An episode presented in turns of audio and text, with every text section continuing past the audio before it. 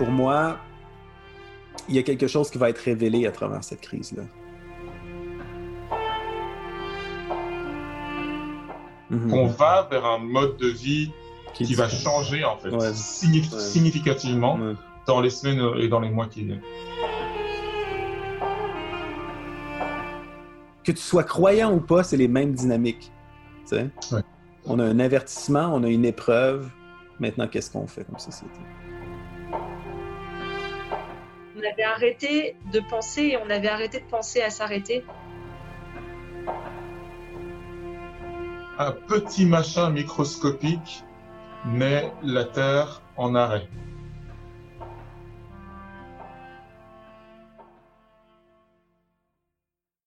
Aujourd'hui, on parle de, eh bien, de ce dont tout le monde parle, quoi. On parle de coronavirus, de confinement, de ce que ça veut dire pour nous en tant qu'individus, famille, société. Et comment est-ce qu'on peut survivre à tout ça sans céder à la peur et à la panique totale? Avec cette crise sanitaire planétaire, est-ce que l'on peut ensemble trouver du sens et peut-être même de l'espérance? Alors, sais, Christelle et moi, on habite dans trois pays différents, on est sur deux continents différents et euh, avec euh, les moyens limités qui sont à notre disposition, on a quand même décidé de se retrouver pour échanger. Comment est-ce qu'on vit cette situation avec euh, les réglementations différentes de nos pays respectifs? Voici quelques extraits de notre discussion de la semaine dernière. En vérité, je vous le dis. Nous devons revenir au centre.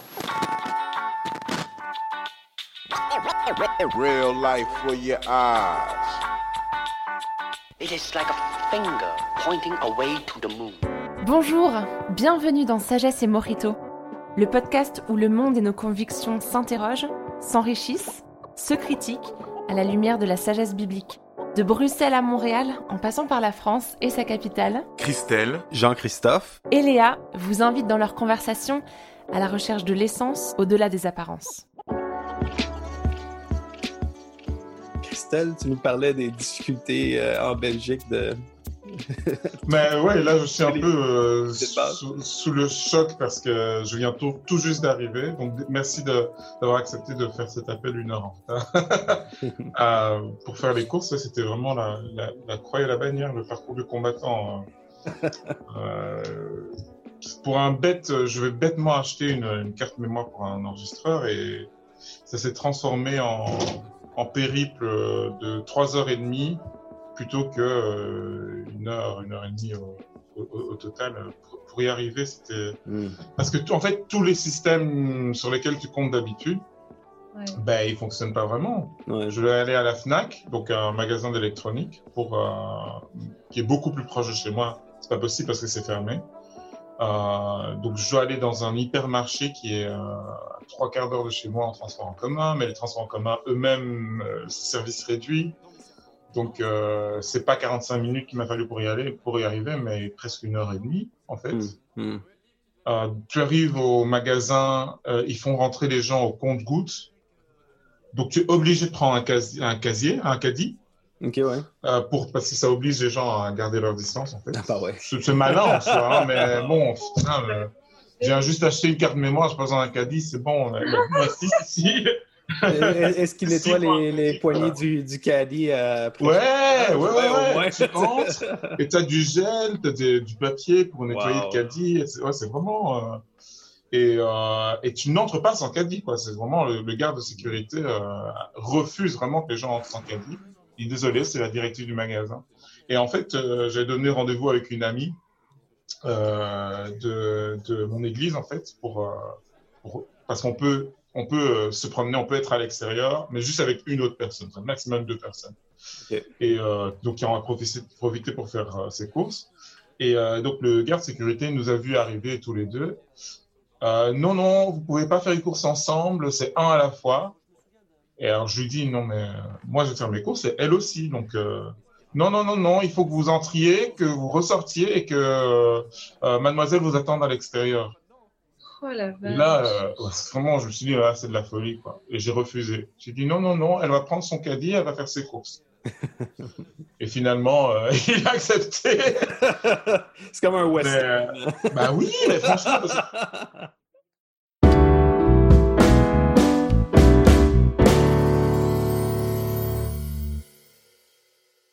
En Belgique, vous êtes aussi en confinement à la maison? Oui. Oui, je pense que les, les règles sont juste un petit peu plus euh, souples qu'en France, mais c'est très similaire. Mais, euh, mais, mais c'est vrai que jour après jour, en fait, euh, il faut suivre les nouvelles pour voir quelles sont les, les nouvelles restrictions sur ce confinement. Oui, c'est ça. Ça change tout le temps. Ouais, ici, c'est euh, gradé quand même. Là, on n'a pas de mesure de confinement c'est mur à mur comme en Europe. Nous, nous c'est compliqué aussi parce que la santé, c'est une juridiction provinciale, tandis que le fédéral s'occupe du transport il y a un ministère de la Santé au niveau des recherches des maladies infectieuses, des choses comme ça, mais c'est chaque province qui a, dirigé euh, les efforts. Puis euh, nous, c'est ça, on voit que ça se resserre tranquillement. Donc, euh, je dis le 12. 12. C'est ça. Et on commençait à parler de fermer les écoles. Après ça, ça a été annoncé, je pense, le 14. On avait juste 9 cas quand ils ont fermé les écoles, quand même. Euh, pour deux semaines. Là, maintenant, vue, c'est pas avant le début du, mois de mai. Ils ont fermé tous les lieux publics, euh, ou presque. Là, hier, dans le fond, ils fermaient les salons de coiffure et d'esthétique, les centres commerciaux mais les magasins qui ont des, euh, qui ont des euh, sorties des entrées euh, privées sont encore ouverts. Ils ont fermé les restaurants sauf pour du, des commandes pour emporter, du take-out, comme on dit ici. C'est drôle parce que quand je suis venu chez, par chez vous cet été, en... non pas cet été, c'est en décembre, hein, on était à Nice. Moi, ça me, frappait, ça me frappait comme Américain, la qualité de vie européenne, de dire tu as, vraiment une densité de population, tu fais tout à pied, tu vas travailler à pied, tu as cette, cette, proximité-là. Mais là, je réalise aujourd'hui qu'on est vraiment avantagé par rapport à, par rapport à ce qui se passe, là, dans le sens que nous, on a tous, euh, ben, pas tous, mais beaucoup de gens qui ont deux frigos, un frigo, un congélateur. On est habitué, mm. c'est comme dans notre culture d'avoir des réserves pour, euh, pour un petit bout. Là. Mm, mm. Euh, on se déplace en voiture pour tout, donc d'une certaine façon, les déplacements sont moins problématiques. Ils sont confinés, en fait. Ben, sont confinés. Tu embarques dans ta voiture, tu débarques quelque part, tu rentres, tu sors. Donc, là-dessus, ça va quand même assez bien. Là, c'est certain que les, scénarios futurs, on n'a aucune idée, euh, on n'a vraiment aucune idée qu'est-ce qui se passe ou qu'est-ce qui, euh, qu'est-ce qui va s'en venir? Ben, on, a lu beaucoup les, euh, différentes politiques euh, ou les plans, les plans des, de nos différents gouvernements. Euh, le gouvernement britannique a laissé donne accès aussi à toutes ces études, là, ou en tout cas une bonne partie de ces études qui l'aident à, établir ses politiques par rapport à tout ça. C'est ça, on voit que le, gouvernement est obligé de jouer avec plusieurs scénarios, mais il y a vraiment une possibilité que ça dure quand même assez longtemps, ces choses-là. Oui. Et on, peut espérer début mai, mais à mon avis, début mai, c'est euh, soit parce que le confinement ne fonctionne pas du tout, donc on, laisse aller les choses, ou qu'il fonctionne extrêmement bien. S'il fonctionne extrêmement bien, ben on va, on va peut-être laisser un peu plus de liberté, mais, mais pas beaucoup, parce qu'il fonctionne bien. Donc, on n'est pas sorti du bois. Hein. Non, non c'est sûr. Il y a ben, les recommandations. Euh, j'ai euh, creusé un des documents euh, sur, mm. lesquels je suis tombé. C'est un, document d'un groupe euh, d'experts au Royaume-Uni. C'est un document très bien fait d'ailleurs, qui dont les recommandations en fait, c'est pour, pour en venir à bout d'une pandémie telle que celle-là en attendant qu'un vaccin soit trouvé, mais ça, faut compter un an, 18 mois, c'est pas deux ans. Euh, c'est vraiment le Saint Graal, comme, on dit. Mais en attendant, il faudrait compter euh, pour que vraiment la vague de, de, contamination retombe. Il faudrait compter une période de lutte d'une année avec un, un, temps de confinement euh, de plus ou moins six mois sur l'année. Et euh, alors, et après ça, avec quand on dit période alternative, de relâche, de relâche et déconfinement, mais exactement, exactement. Donc, euh, et c'est, j'entends de plus en plus d'experts en parler en fait dans d'autres pays aussi. Euh, donc, on va très probablement là vers une, un temps de confinement très euh, conséquent puisque c'est vraiment une arrivée d'une vague, de la première vague. Et ce qui va sans doute se passer là dans les six mois qui viennent, c'est qu'il va y avoir un temps de relâchement pour revenir vers des mesures plus strictes en mmh. fonction de l'évolution de, mmh. de la vague et du nombre de, de, de, contamination, sachant aussi que euh, c'est une question politique publique, donc il faut euh, il faut pouvoir gérer les foules en fait. Ouais, ça. et, euh, et, donc les gens savent bien que personne peut accepter une, un pays peut pas accepter d'être enfermé pendant pendant six mois, pendant pendant un an. Donc il faut à un moment il faudra euh, relâcher euh, relâcher les, le monde, mais là on profite sur les, les, les experts et les et, euh, et, et, les directions ministérielles sont vraiment en train de travailler très dur pour savoir comment réguler ce relâchement, comment euh, voter des nouvelles lois, comment former euh, le personnel de sécurité, comment changer des choses aussi simples que la circulation des personnes dans les transports en commun, dans les rues, dans les lieux où se rencontrent les, les gens, comment changer les mœurs pour limiter au maximum les, la, la, contamination euh, à l'échelle de la société une fois que les mesures seront, seront relâchées. Donc l'État a besoin de temps pour non seulement euh, mobiliser les services de santé, mais aussi regarder à moyen terme quelles mesures euh, devront, euh, devront être prises. Et, et, tout ça va être décidé euh, en fonction de, euh, du fonctionnement des, des, des, mesures actuelles. Donc si les, mesures de confinement actuelles euh, fonctionnent bien, ça donne en fait toute une, série de résultats avec lesquels l'État peut jouer. Mais si ça fonctionne pas, euh, on peut s'attendre à des mesures encore plus strictes. Ouais. Ouais, moi, c'est ça qui me, préoccupe euh, beaucoup. C'est certain que quand on regarde justement l'étude britannique que, tu cites, qui est celle de euh, Ferguson puis du Imperial College, j'imagine, c'est ça? C'est. Euh, oui. c'est certain, certain que bon, ils se basent sur d'autres études euh, behaviorales pour essayer d'estimer grossièrement euh, c'est quoi l'effet que différentes mesures de confinement vont avoir. Donc, ils disent, OK, si on, si on confine les 70 ans et plus, ben c'est 75 des gens qui vont, euh, qui vont euh, respecter ces mesures-là, puis 25% il va y avoir un 25% d'interaction à l'intérieur du foyer supplémentaire, des choses comme ça. Donc, beaucoup des, des, des, euh, des paramètres qui rentrent dans, le, dans la modélisation, c'est vraiment c'est vraiment à l'aveuglette d'une certaine façon. Comme pourquoi, pourquoi 75% des gens, pourquoi pas 66% pourquoi pas 80, 85 Comme on ne le sait pas. Je pense qu'ils ont, ils ont, décidé de prendre des, des, estimations conservatrices. Moi, la question que je me pose aussi, c'est est-ce que c'est utile d'augmenter l'intensité des mesures plutôt que d'augmenter euh, l'envergure des mesures. Dans le sens que si, euh, bon, si 100% des gens respectent le confinement, est-ce un confinement euh, un petit peu plus libre, là, où on peut aller magasiner, où on peut aller faire bon, certains, certains déplacements, c'est pas mieux que 100% des gens ou 98% des gens respectent ça, plutôt que de euh, restreindre les mesures de confinement pour ceux qui l'appliquent déjà, pour un 75% des gens qui l'appliquent déjà, si 25% des gens euh, continuent à faire comme si de rien n'était. Chez nous, c'est ça qui a été un peu frappant, c'est qu'ils ont même des cas de gens qui ont eu un diagnostic positif puis qui ont décidé d'aller se promener en ville et tout après. Donc, euh, et là, le gouvernement est obligé de créer des lois là, pour dire ah ben on n'avait pas prévu le coup, mais disons, on peut t'arrêter pour ne euh, pas avoir un ordre de confinement. Utiliser la coercition. Oui, ouais, c'est ça. Le gouvernement veut vraiment éviter les mesures coercitives ici. Mais de l'autre ah côté, hein, c'est un peu. Mais tu sais, c'est tout le temps le piège de la social-démocratie, d'une certaine façon, dans le sens que c'est où. Euh, ils appellent ça quoi en, les anciens économistes, The Tragedy of the Commons, ça. en tout cas, euh, il y, a comme un principe de dire que ça fonctionne si tout le monde y met du sien. Ah Mais à partir du moment où tu as une minorité quand même assez importante qui respecte pas, qui respecte pas les mesures, ben ça sert à quoi pour le reste des gens de, de, respecter les mesures? moi, moi, je suis tout à fait pour les mesures, mais il faut les, faut les faire appliquer. c'est comme partout, hein, c'est comme dans toute relation. Hein. C'est comme dans un mariage. Hein, si ouais. une seule partie qui, euh, qui met du sien, euh, ça risque d'être difficile. Mais comment est-ce qu'on on force, comment est-ce qu'on encourage chaque personne à, respecter quelque chose.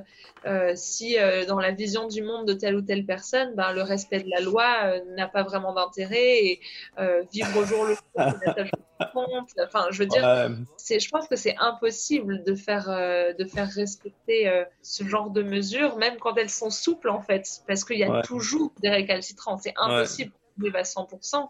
Euh, d'ailleurs, la preuve, c'est que le nombre de contraventions qui ont été données, parce que la raison pour laquelle on doit donner euh, une euh, attestation de déplacement dérogatoire, c'est parce que ben aussi on, risque de se faire contrôler.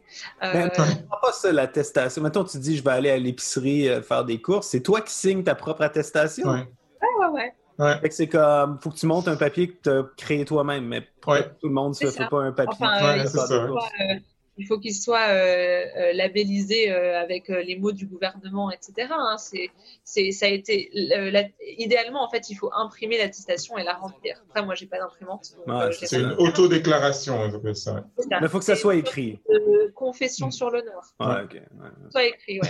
faut que tu puisses justifier, en fait, de de, pourquoi tu, te déplaces. Mais, mais, la réalité, c'est que en sachant qu'il euh, faut remplir une attestation, en sachant qu'il y a euh, la police, la gendarmerie qui euh, fait des, tournées pour justement mm. éviter que les gens sortent sans raison, on est à je sais plus combien de milliers de, cas d'infraction, même en ah, sachant qu'il y a une derrière. J'ai plus le chiffre en tête et je pense que mm-hmm. ce n'est pas hyper important mais euh, c'était euh, plusieurs, euh, plusieurs milliers de, personnes qui ont été.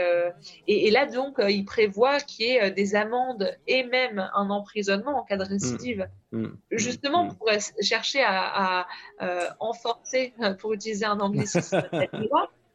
Mais, mais, mais vraiment, voilà, la, mettre en place de manière forte, en fait. Parce que s'il s'agit juste de faire appel au bon sens, euh, au, sens commun, comme tu dis en anglais, ben c'est pas forcément commun chez tout le monde en fait de respecter la loi et de comprendre euh, le pourquoi du comment euh, de telles mesures. Ouais. Et, c'est là qu'on va assister, puis c'est ça qu'on parlait la semaine dernière aussi, dans toutes les, situations d'épidémie, il y a des effets politiques puis sociaux par la suite quand même, où bon, des fois il y a une montée de la xénophobie, il y a comme un, ben, on, le voit juste au niveau du confinement. les, familles vont se rapprocher. Il y aura pas, on n'a pas le choix. On va passer plus de temps ensemble. Je pense que ces comportements-là, on le voit déjà sur Twitter ou sur le hashtag Covidio. Euh, je ne sais pas si vous avez vu ça. Mais euh, il y a beaucoup de. Il y, a, beaucoup plus de, comment dire, de renforcement social. Ces gens-là se font critiquer, ces gens-là se font ostraciser.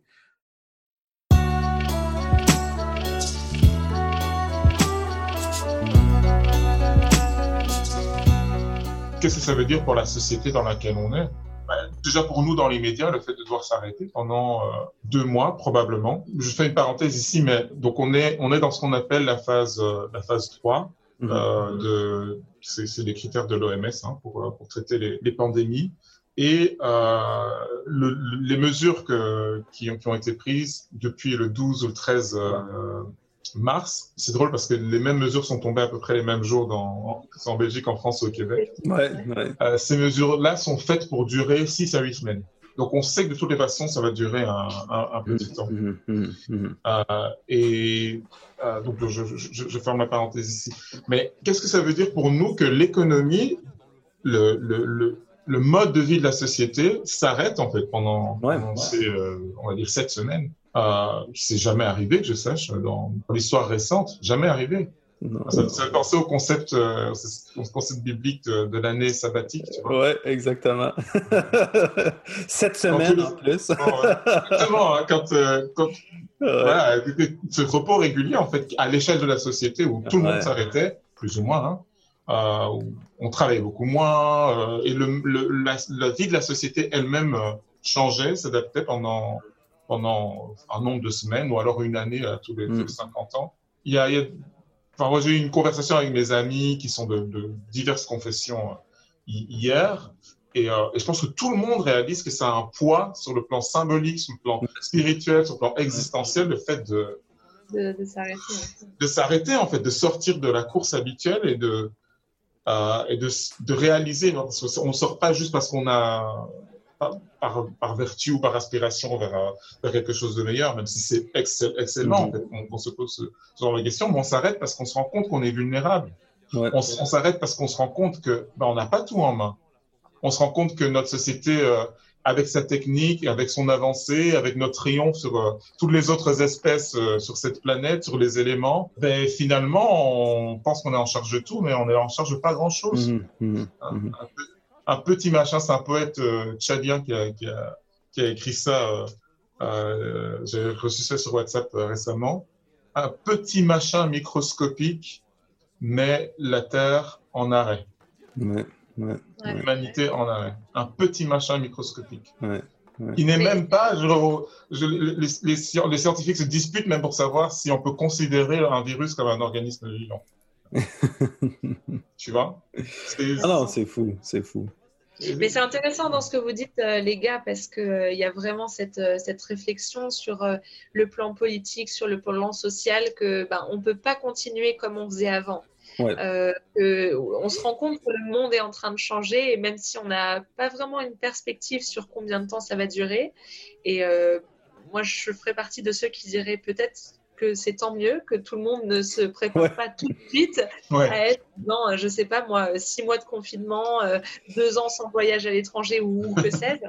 Enfin, peut-être que c'est sain euh, d'aller euh, deux semaines par deux semaines euh, pour, euh, pour toute la population à la fois, mais, mais bon, des personnes plus visionnaires euh, et, et- et des experts euh, comme vous, les personnes que vous citez, euh, disent bon bah il y a une chose qui est claire, c'est qu'on va pas pouvoir continuer euh, comme on l'a fait jusqu'à maintenant. Et, et- et ton, ton parallèle, Christelle, avec euh, le- les commandements de, de l'année sabbatique, de, de la jachère, de, des roulements, et puis de tous les sept ans, la libération des prisonniers, etc. Je trouve ça vachement intéressant sur ce que ça dit, en fait, de notre mode de vie où Mhm. on avait arrêté de penser et on avait arrêté de penser à s'arrêter. Mhm. C'était Pas tout, doit aller vite, euh, tout est à portée de main. Le, le monde est un village. Bon bah d'accord, euh, on, on peut on peut être en contact avec n'importe qui, on peut Ouais. envoyer des, euh, des, des, des colis, des messages, des vidéos, des euh, euh, de, de la matière, euh, qu'elle soit euh, euh, concrète ou digitale, en, en quelques secondes. Et pendant ce temps-là, on, on pollue notre planète, on tue notre planète. euh, Il y a des, des, des, Ouais. des, des hangars euh, énormes, comme des stades de foot qui font euh, tourner euh, euh, dans la Silicon Valley et autres euh, Ouais. tout, notre, tout notre fonctionnement d'email et, de, euh, et de, de, de réseaux sociaux et qui, et qui pompe les énergies de la planète. Mais, mais voilà, on- c'est invisible, on le voit pas, on continue. Et enfin bon, peut-être que euh, du coup le- l'aspect digital va pas être résolu avec euh, le confinement parce que pour le coup, on se rue sur les réseaux sociaux Ah, et, sur, euh, et sur les sites internet euh, quand on peut plus rien faire d'autre. Mais, mais dans tous les cas, ça change drastiquement notre, euh, notre vision de, de vivre le quotidien et notre Ouais. vision de prendre pour acquis les choses qui euh, ont toujours été à portée de main. Donc voilà, on a le paiement sans contact, on a la carte, on a toutes les applis, on a tout ce qu'il faut pour avoir tout ce qu'on veut quand on veut. Mm. Et puis là, tout d'un coup, il faut qu'on se rappelle que on n'est pas comme des enfants dans un magasin de jouets avec euh, le, le- la volonté illimitée des parents de nous offrir tout ce qu'on veut. Mm. On, est euh, responsabilisé et responsabilisant et, et il faut dire non et il faut, pour le bien-être de nous-mêmes, de nos familles et de, de nos proches et de l'humanité, euh, se forcer à ne pas faire les choses qu'on a envie de faire, se, se forcer à tout remettre en question, ce qui est assez Ouais. difficile, je pense, Ouais. Parce qu'on nous a pas non plus habitués à ça. Non. Euh, et, et comme personne n'est prêt à faire ce genre de choses, euh, parce que on l'a pas conceptualisé encore, bah on est en train de l'apprendre tous ensemble. Et tout à l'heure, JC, tu disais, on- n'a pas les nerfs pour faire face à ce, Non. à ce combat. Mais en fait, on est en train de se les forger. On est en train de se les faire grandir, Ouais. ces ben oui, puis mais on se les a, jamais testés, je pense, notre génération. Peut-être que nos, nos plus âgés qui ont vécu la guerre ou des choses comme ça, surtout en Europe, peut-être que on a passé à travers des choses comme ça. Moi, je suis, euh, je suis ambivalent, comme je suis pas craintif personnellement. euh, moi, comme chrétien, je me dis, on dirait qu'il y a une discipline chrétienne de tout le temps de, sais, pas t'attacher aux choses matérielles, de pas t'attacher aux choses. euh, c'est comme que celui qui a soit comme s'il n'avait pas. Tu sais, fait qu'il y a quelque chose comme pour moi, c'est comme, ah, regarde, si je perds mon emploi, ma maison, quoi que ce soit, c'est- c'est- pas grave. là. Mais, mais comme société, je pense que on, traverse quelque chose de vraiment unique. Je pense que moi, je, rejoins euh, vraiment Christelle par rapport à la question de l'année sabbatique. Mais on est au tout début de la crise. Hein. Fait on, moi, je peux voir comme il y a des, des peut-être des lueurs d'espoir euh, où moi, je suis agréablement surpris, par exemple, que notre société se dise oui, on est prêt à arrêter l'économie pour sauver nos personnes âgées. C'est quand mm-hmm. même, wow, OK, je ne m'attendais pas à ça. Quoi qu'il y, a un, tweet de, président Trump ce matin qui disait euh, ben, on va faire les mesures pendant 15 jours, puis on va voir ce que ça donne parce qu'on ne peut pas tuer l'économie pour ça. Donc, peut-être peut que c'est comme une peut-être que c'est une intention pieuse de nos gouvernements puis quand les gens vont crier pendant trois semaines, on va dire, mais regarde, euh, tant pis pour les personnes âgées, de toute façon, ça va sauver nos caisses de retraite, des choses comme ça. Je sais pas, tu sais. Mais moi, je vois vraiment ça. Il y a deux dimensions, il y a deux termes bibliques que j'utiliserais pour l'épidémie. Euh, je dirais que c'est que c'est une épreuve, puis je dirais que c'est prophétique aussi. Une épreuve dans le sens où que c'est en soumettant quelque chose à des pressions extraordinaires qu'on réalise de quoi la chose elle est faite. Comme quand, mm. euh, comme quand Abraham a été mis à l'épreuve pour, euh, pour euh, sacrifier son fils Isaac.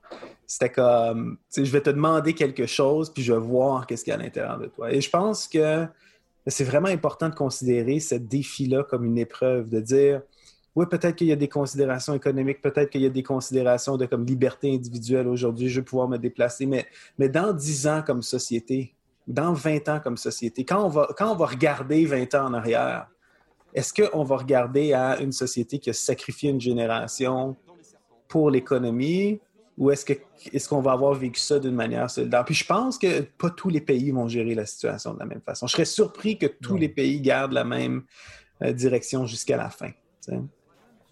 Puis, euh, puis je pense que c'est une épreuve de se dire aussi, comme pour nous, c'est comme le, bon vieux euh, speech dans Braveheart. Je ne sais pas si vous vous, souvenez, Cœur vaillant avec Mel Gibson, mm-hmm. quand, il, fait son petit speech euh, avant la bataille, puis il dit, euh, quand vous allez être sur votre lit de mort, puis vous allez regarder cette journée-là, comme, comment est-ce que vous allez l'envisager? Est-ce que vous êtes sauvé ou est-ce que vous êtes battu? Puis je pense qu'il y, a comme quelque chose comme ça qu'il faut, faut, faut garder. Puis, puis comme chrétien, on est tout le temps placé à mettre les actions du quotidien de la perspective de l'éternité.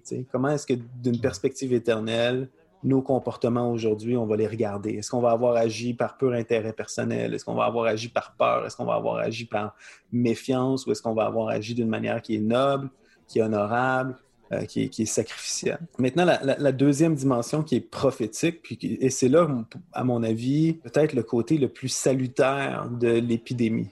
Puis dans le sens où ce que, on ne va pas rentrer nécessairement dans comme bon, est-ce que l'épidémie c'est une punition de Dieu pour telle ou telle chose? Je pense qu'on pourrait, on pourrait peut-être faire une petite émission là-dessus quand même, ça serait intéressant.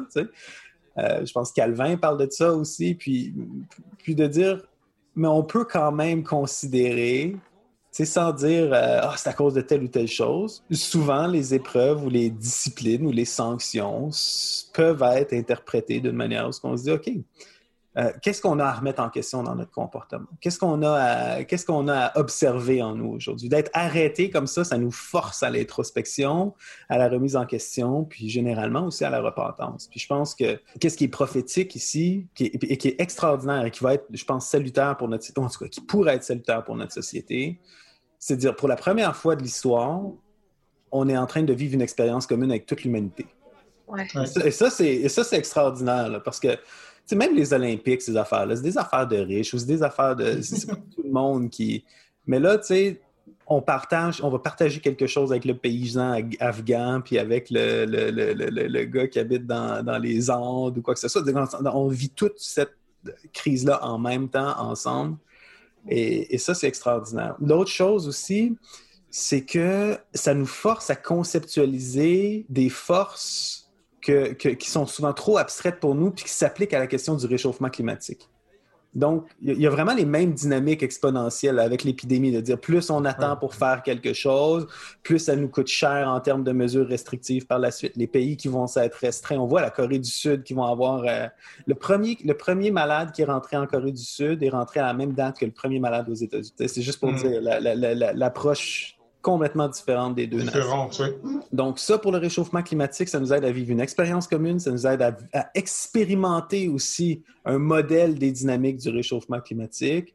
ça nous aide à voir, peut-être, à considérer est-ce qu'on a vraiment besoin de voyager à l'étranger trois fois par année? Est-ce qu'on a vraiment besoin de chacun une ou deux voitures? Est-ce qu'on a vraiment besoin de ces, de ces affaires-là? Ou est-ce que finalement, on est capable de vivre une vie un peu plus lente un peu plus tranquille?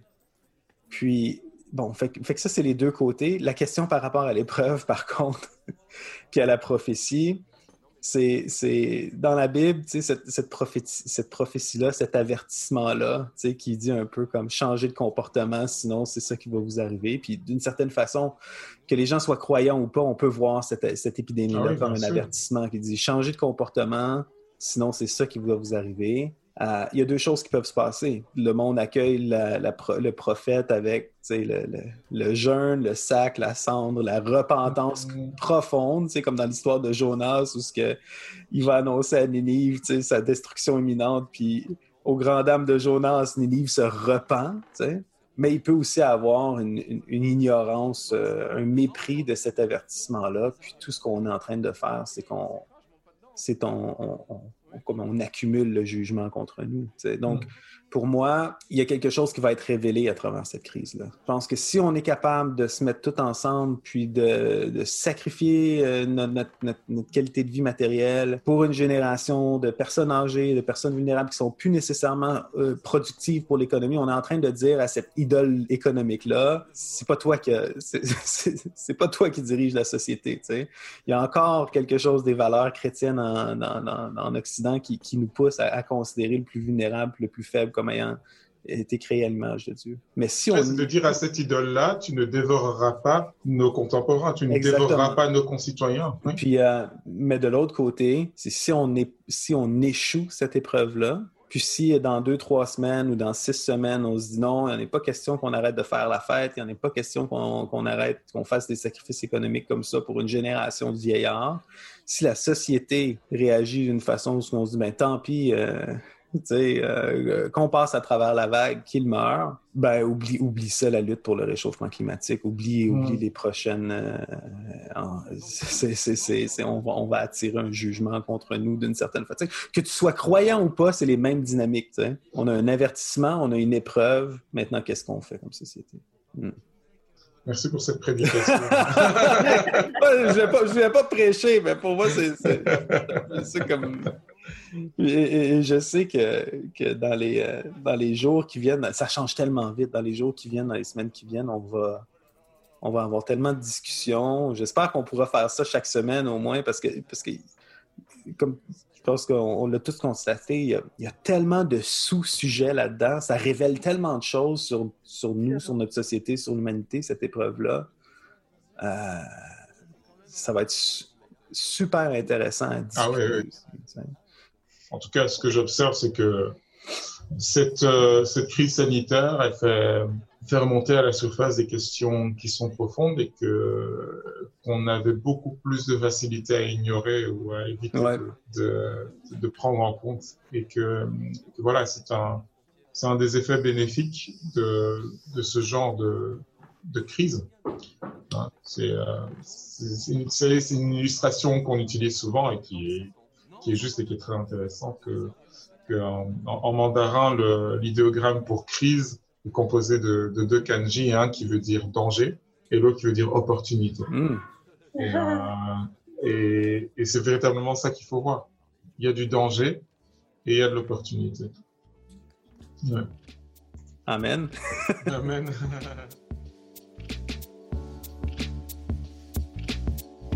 On se retrouve dans deux semaines sur sagessemorito.com. Sagesse et Morito est un podcast Imagodei.